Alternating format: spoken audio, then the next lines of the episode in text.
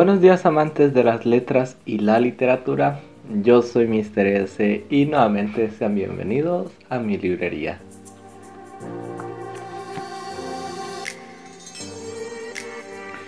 En esta ocasión vamos a tener una pequeña entrevista con la autora Betty Pérez Taranto. Y en esta oportunidad vamos a estar hablando de su libro Historias dichas en verso. Este libro que se publicó en el 2016 contiene 61 poemas divididos en 5 partes. Cada una de ellas toca un tema en específico como poemas a la ciudad de Santa Cruz, poemas a los que se fueron, poesías del espíritu, poesías para el amor y otros temas variados también.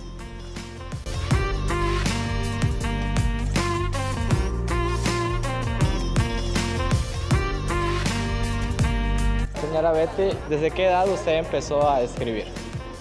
Yo empecé a escribir a los 12 años. Estaban en la escuela primaria todavía, así que me mandaron a hacer una composición y en vez de hacerla en prosa, la hice en poesía. Genial. Eh, quería que me cuente un poco sobre su trayectoria como escritora. Bueno, en realidad yo nunca me consideré una escritora, nunca se me ocurrió publicar un libro eh, yo escribía lo que, lo que me venía en la mente o, a veces en el corazón, ¿no? Este, son sentimientos. Y escribía, escribía, tengo un cuaderno, digamos, un cuaderno de esa época, que ya tiene más de 70 años, por supuesto. Y el título está en letra gótica, cosa que me di cuenta que acá les llamó mucho la atención, ¿no? Todo mi nombre y todo usábamos mucho eso en los colegios. Este, nos enseñaban las escrituras a hacer así, con adornos y con todo eso. Lo conservo como, como una antigüedad, digamos, hasta ahora, algunos pocos versos. Y así fui hasta que un día mi hija me dijo, Fátima fue la que me dijo, este, mami, pero ¿por qué no publicás tan, a ella le, le gustaban mis poesías, me decía, ¿por qué no publicás no sé, nunca se me ocurrió que yo podía publicar, o sea, era para mí nomás. Y bueno, me decidí y lo publiqué. Ahí es este, este libro, ¿no? Este que se llama Historias dichas en versos. Porque son historias, son anécdotas. No es la historia, una historia de vida, ¿no? Sino que son este, hechos vividos, vivencias, ¿no? Entonces, este, que de repente te inspira. No todo lo que haces te inspira a escribir, pero algunas cosas sí. Entonces, por eso puse este, historias dichas en verso. ¿En qué año salió su publicación de este libro? Este salió en 2016, así que ya, ya la, persona que me indujo, que me inspiró para que lo publique, ya no estaba ya se había ido, mi hija ya había muerto. Así que prácticamente es en memoria de ella, ¿no? Que está escrito el libro. Este año cumplo 90 años.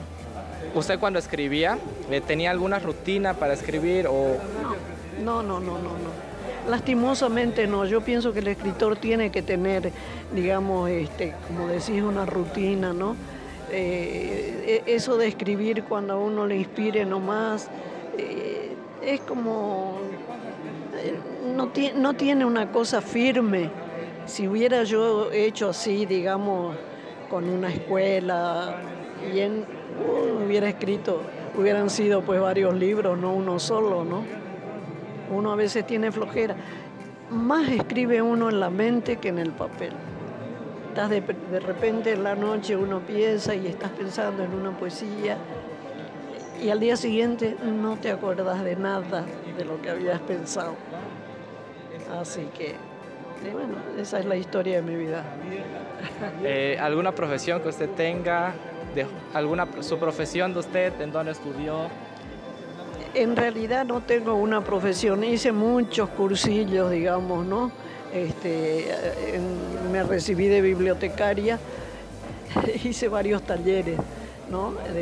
taller de poesía, hice de manualidades, este, eh, hice, como te digo, de bibliotecaria, eh, trabajé en un periódico en el Paraguay, me publicaron muchas poesías en el periódico y en unas revistas de, cultura también en el Paraguay. Eso era lo único que, que me habían publicado hasta esa época. Así que bueno, ahora ya con este libro tengo otro libro en preparación, así que vamos a ver cuándo me decido a publicarlo, ¿no? Eh, una última pregunta, eh, ¿qué consejo le daría a los jóvenes que están iniciando en esta profesión? Lo primero es leer y si, y si a alguno le gusta la poesía, pues no a todos le, eh, están obligados a escribir poesía, ni, les puede obligado a que les guste. Pero si hay alguien que le gusta y de vez en cuando escribir, yo les aconsejo que lean en voz alta. Eso va quedando en la mente. Llega un momento en que uno encuentra, digamos, este, la, la onda que uno tiene para escribir y te sale. Pero hay que leer mucho. Yo he leído mucho desde chica. Una me obligaba ni otra me gustaba. Y leía de todo, desde los clásicos, desde Platón también he leído, digamos, los más antiguos, ¿no?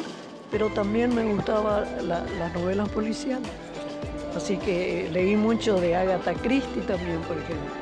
Eh, o sea, para mí hay que tener una variedad de cosas, porque cuando uno te encaminas en una sola cosa, medio como, que, como que uno se vuelve medio fanática, ¿no? De ese estilo. Entonces, este, tiene que haber una amplitud de criterio, es conocer de todo, Conocer de, digamos, eh, de, ovnis, eh, qué piensa el uno, qué piensa el otro, y cosas, cosas así por el estilo.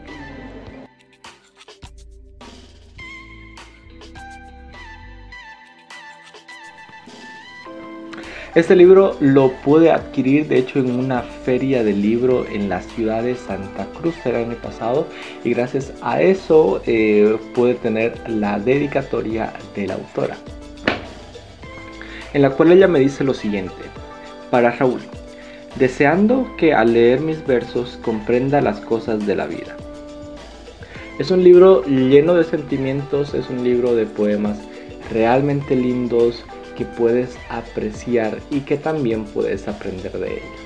Y te va a hacer viajar un poco en el tiempo a aquellas épocas en donde Santa Cruz aún era de antaño. Y también te va a hacer viajar por el mundo hacia Paraguay en sus aventuras contadas en ciertos poemas. Te va a hacer sentir dolor, tristeza, amor y te va a hacer extrañar también a las personas que han partido.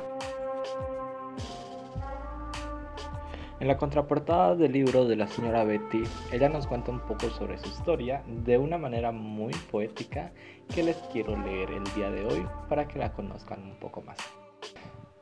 El primer beso de sol antes de abrir mis ojos los recibí en Asunción del Paraguay y en sus tibios rayos penetró el amor hacia esa tierra que me recibía. Crecí a la sombra de frescos corredores donde corrí mi infancia Luego llegó el destino y me llevó de la mano a otra tierra, llamada Argentina.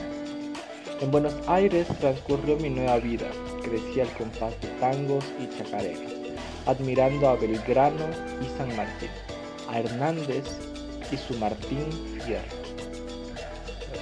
Allí comenzó mi duda, ¿cuál era mi identidad?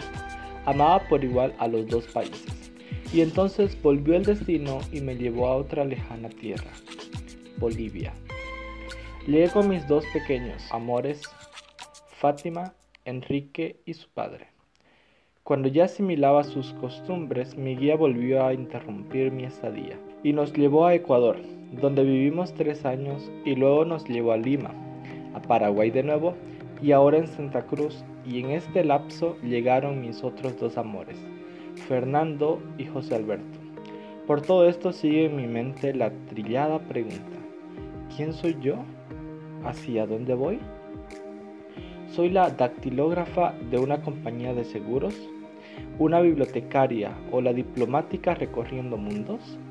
la que trabajó en el diario Última Hora en Asunción, Paraguay, quien escribió versos y ganó el premio y segundo premio en el concurso de poesía en el Club de Libros Raúl Otero Reiche, la voluntaria de Davosán en los años 70, la que ganó el primer premio en el concurso El Cuento Inclusivo en Asunción del Paraguay en el año 1979, la que escribió con el corazón en la mano Santa Cruz de ayer y hoy, la que se sintió actriz actuando en teatro, la que se ríe de sí misma o la que llora en silencio sus penas, quien en su edad avanzada se siente joven? No sé, querido lector, lectora. Tal vez usted, al leer mis versos, descubra mi verdadero yo. Es un libro lleno de sentimientos, yo lo recomiendo bastante y espero lo puedan conseguir. Está disponible en la ciudad de Santa Cruz, seguramente solo en las librerías. Recuerden el nombre del libro, Historias dichas en verso, por Betty Pérez Taranto. Y bueno, hasta aquí el programa de hoy. Muchísimas gracias por eh, pasarse por mi librería y nos vemos pronto en un nuevo episodio. Recuerden, e igual les digo que pueden compartir este podcast con sus amigos, me ayudaría bastante. E igual que puedan seguirme en mis otras redes sociales como Instagram o YouTube, en las cuales tenemos otro contenido que también les puede agradar. Eso sería todo por hoy. Muchísimas gracias por pasarse por aquí.